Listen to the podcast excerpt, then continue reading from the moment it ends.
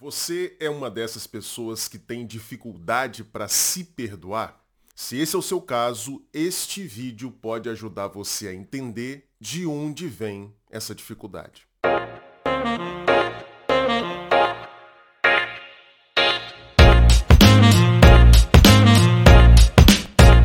Quando é que nós experimentamos o sentimento de culpa normalmente? quando a gente faz alguma coisa ou deseja fazer alguma coisa que nós mesmos consideramos inadequada e que a gente sabe que pode provocar danos a outras pessoas.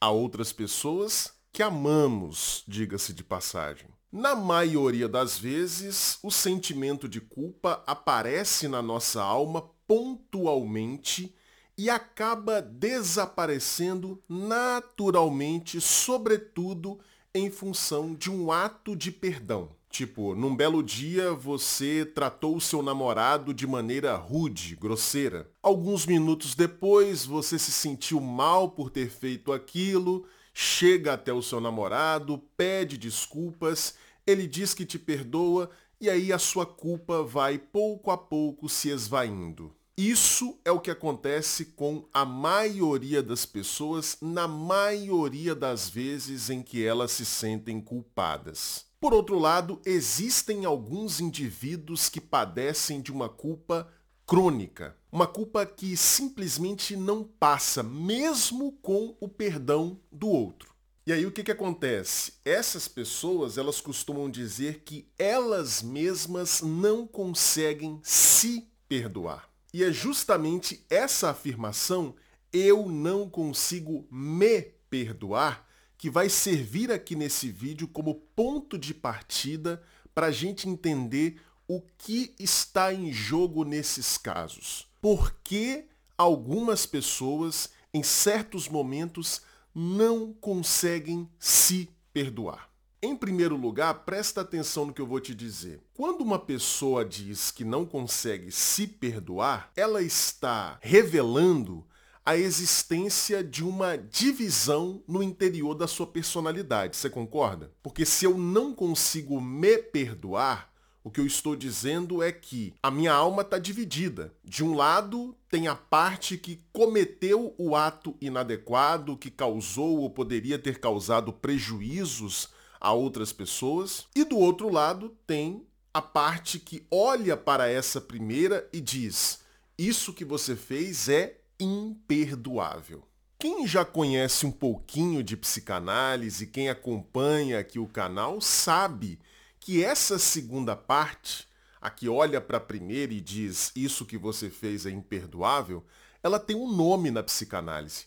O Freud chamou essa segunda parte de superego. Por que superego? Porque essa parte olha para a primeira, a que fez o ato inadequado, o ego, o eu, olha para essa primeira parte de cima. Para que eu possa dizer isso que você fez é imperdoável, eu tenho que olhar para o seu comportamento, para você de cima. Então essa segunda parte olha para a primeira, que é o eu, que é o ego, de cima. Cima em latim é super. Então é por isso que o Freud denominou essa segunda parte, que julga a primeira, de superego. Ela olha para a primeira parte como um pai severo, inflexível, intolerante. Bom, o nosso superego está sempre avaliando e monitorando os nossos atos e os nossos pensamentos ele exerce sobre nós, e quando eu falo nós aqui, eu estou me referindo ao nosso eu, ao nosso ego, o superego exerce em relação a nós um papel muito parecido com o que os nossos pais desempenhavam conosco quando nós éramos crianças. Afinal de contas, os pais ficam ali observando, monitorando e avaliando o comportamento da criança, dizendo isso que você fez é legal, isso que você fez é incorreto, merece punição. Os pais é que fazem esse papel avaliador, julgador, monitorador. Com o passar do tempo, nós vamos internalizando os nossos pais e o produto dessa internalização é justamente o que o Freud chamou de superego. Agora, nem todo mundo tem um superego tão cruel, tão rígido, tão inflexível quanto o superego dessas pessoas que não conseguem se perdoar. Dessas pessoas que estão se sentindo o tempo todo culpadas. Como é que uma pessoa desenvolve um superego tão intolerante, tão feroz? Ah, para que isso aconteça, é preciso que o sujeito tenha sido levado pelas suas experiências de relação com o ambiente, na sua relação inicial com os pais, sobretudo, é preciso que o sujeito tenha sido levado pelo ambiente a reprimir os seus impulsos agressivos. Sim, todos nós temos impulsos agressivos naturais Todos nós temos uma agressividade inata, que é absolutamente necessária para uma vida saudável. A agressividade é o que nos ajuda, é o que nos impele a nos defendermos.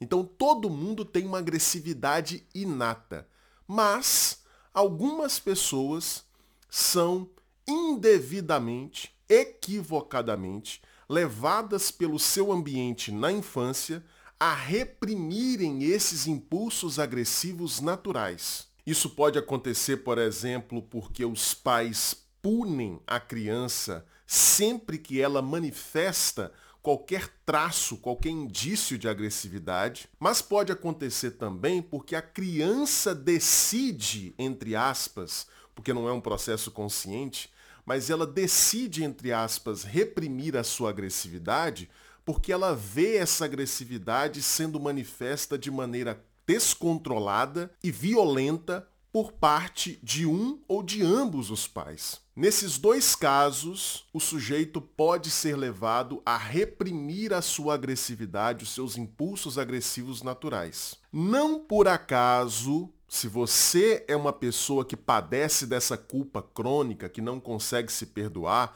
ou se você conhece pessoas que são assim, você sabe, não por acaso, essas pessoas tendem a ser exageradamente, excessivamente, patologicamente passivas. Passivas e excessivamente pacíficas. Ou seja, são aquelas pessoas que a gente olha e diz: esse sujeito é incapaz de fazer mal a uma mosca. Para onde foi a agressividade natural com a qual esse sujeito veio ao mundo? Para onde foram os impulsos agressivos inatos dessa pessoa que é incapaz de fazer mal a uma mosca, mas vive se sentindo o tempo todo culpada e não consegue se perdoar?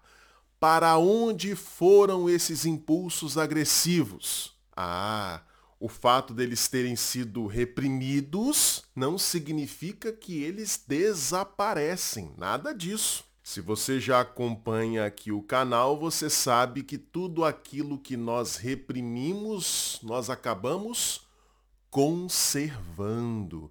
Reprimir algo dentro de você é como colocar esse sentimento, esse desejo, essa ideia, essa memória num pote de conserva. Aquele negócio vai ficar ali dentro de você intacto. Então essa agressividade que foi patologicamente reprimida, ela não desaparece. Ela permanece guardada como uma bomba no interior do psiquismo. E ela fica lá quietinha?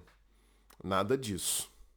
Essa agressividade que o meu ambiente inicial, quando eu era criança, não permitiu que fosse expressa, que se tornasse um recurso para a minha personalidade, que fosse integrada ao meu ser, essa agressividade que precisou ser reprimida, ela vai buscar alguma forma de se saciar Afinal de contas, a agressividade é um impulso e todo impulso busca satisfação. E como é que essa agressividade vai ser saciada, já que ela não está sendo colocada para fora? Ora, ela será utilizada pelo superego e será satisfeita por meio dos ataques do superego ao ego. Veja, a culpa crônica, essa dificuldade de se perdoar, ela decorre do quê?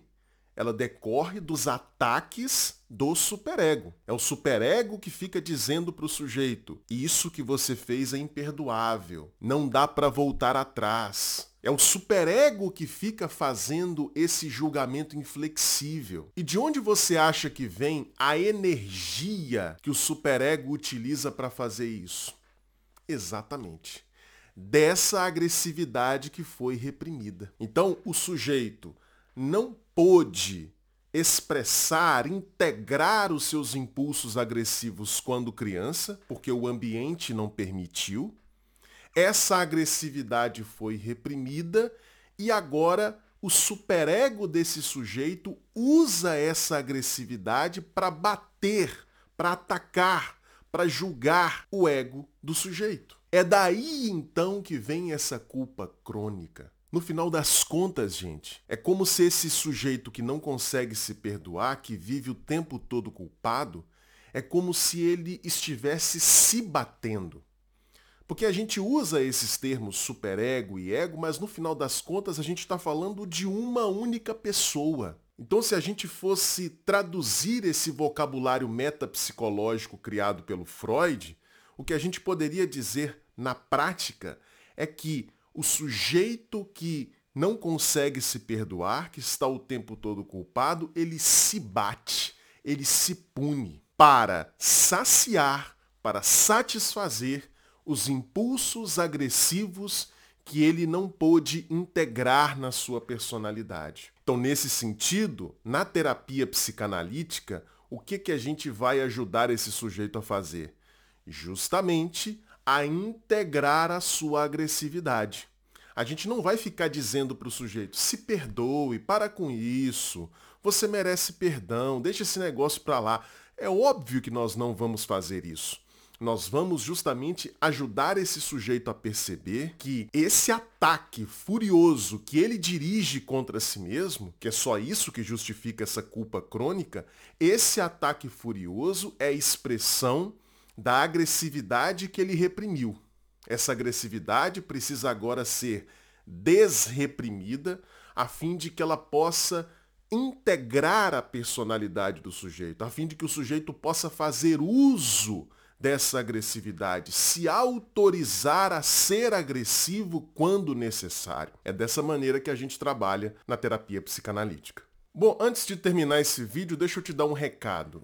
Você gosta de psicanálise? Você gostou desse vídeo? Isso aqui foi só uma pequena amostra do que você encontra lá na Confraria Analítica. A Confraria é uma comunidade online que eu criei voltada para quem se interessa por estudar psicanálise. Todo mundo que está lá na confraria tem acesso a uma aula ao vivo toda semana comigo, toda segunda-feira, 8 horas da noite. Além disso, todas essas aulas ficam gravadas e quem está na confraria também tem acesso a outras aulas especiais. Nós estamos chegando nesse momento a quase 200 horas de conteúdo. Lucas, quantos milhares de reais eu vou ter que desembolsar para fazer parte dessa comunidade? Nada disso. A confraria é democrática.